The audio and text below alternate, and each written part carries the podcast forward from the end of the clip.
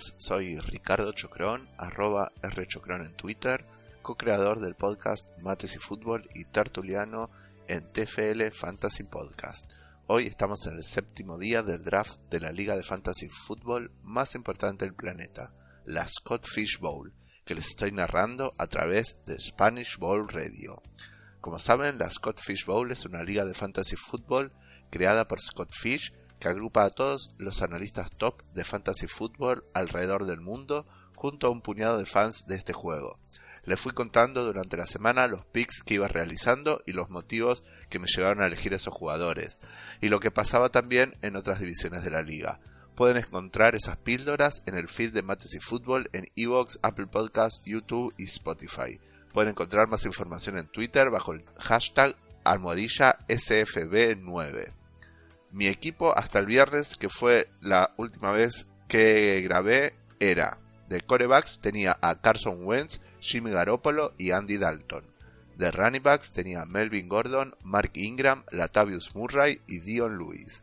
Wide receivers, AJ Green, Cooper Cup y Mike Williams. Y tight tenía a George Kittle y Greg Olsen.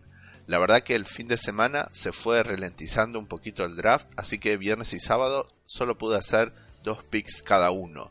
Como les había contado, yo me quiero ir del draft con cuatro corebacks, cuatro tight y bueno, obviamente siete wide receivers y siete running backs o ahí, bueno, depende del talento que me llegue.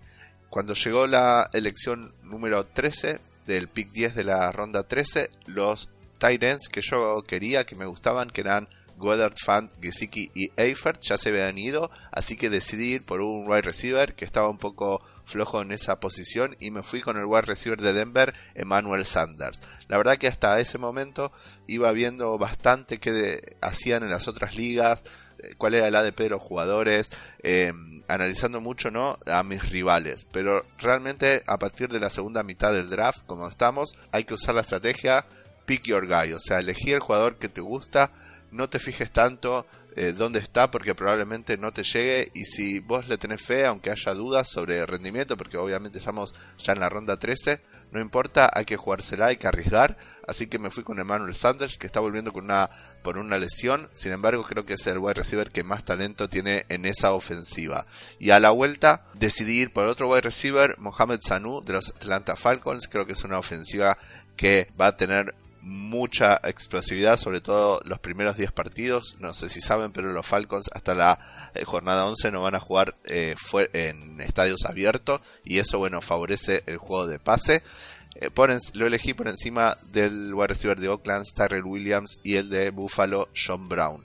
El sábado, el sábado allá tenía 5 wide receivers, así que decidí ir por un running back y de los que quedaban el que más me gustaba era Chris Thompson, que se fue justo un pick antes de mi elección, así que elegí a Jamal Williams, el running back de los Green Bay Packers, por más que sea suplente de Aaron Jones, creo que puede llegar a tener un rol y obviamente si llega a suceder algo con Aaron Jones es inmediatamente un running back 2 bajo running back 3. Y por fin a la vuelta en la ronda 16 pick 3 me decidí por el Tyren que de un nivel un poco más bajo, pero el que me gustaba, que es Cameron Braid. Tiene eh, una buena química con James Winston, tiene contrato a largo plazo, así que creo que se va a quedar ahí. Y incluso estando O.J. Howard sano, creo que puede llegar a tener algún rol. Y en caso de que O.J. Howard lo mismo le suceda algo, esperemos que no pase, pero sabemos que la NFL puede pasar, va a ser una pieza muy importante en esa ofensiva. Y hasta acá quedó lo que es mi draft. Todavía faltan los picks del domingo, que veremos si van a ser dos, van a ser cuatro. Depende, como les decía, el draft está siendo mucho más lento en fin de semana que en la semana. Pasamos a las curiosidades.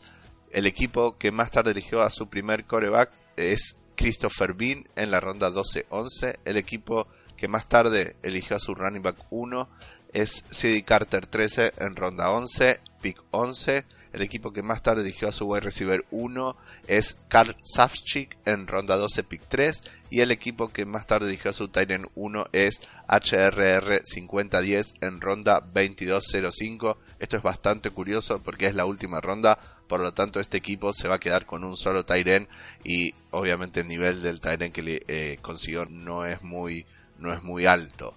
Los pánicos que les contaba este formato de draft favorece bastante estas eh, selecciones consecutivas de, jugadores del mismo de la misma posición. En cuanto a corebacks, han sido nueve consecutivos en la división Earthworm Jim. Running backs, 10 consecutivos en la Donkey Kong. Wide receivers, 8 consecutivos en la Talk Jim and Earl. Y Tyrants, 5 consecutivos en la división Pete equipos de los que han elegido más jugadores hasta este momento. Esto ha cambiado bastante. El primer lugar los tienen los Indianapolis Colts con 745 jugadores. En segundo lugar los Patriots con 741. Y en tercer lugar los Eagles con 740.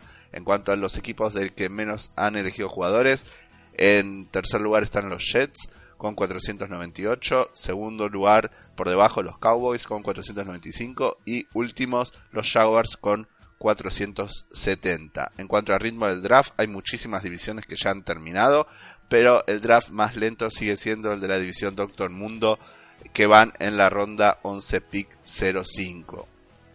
Y por último, en cuanto a la construcción del roster, quien menos coreback tiene, tiene 0 corebacks, es un solo equipo, que su roster está construido por 5 running backs, 5 wide receivers, 2 tight ends, o sea que va en la ronda 12 o 13 y todavía no ha tomado ningún coreback.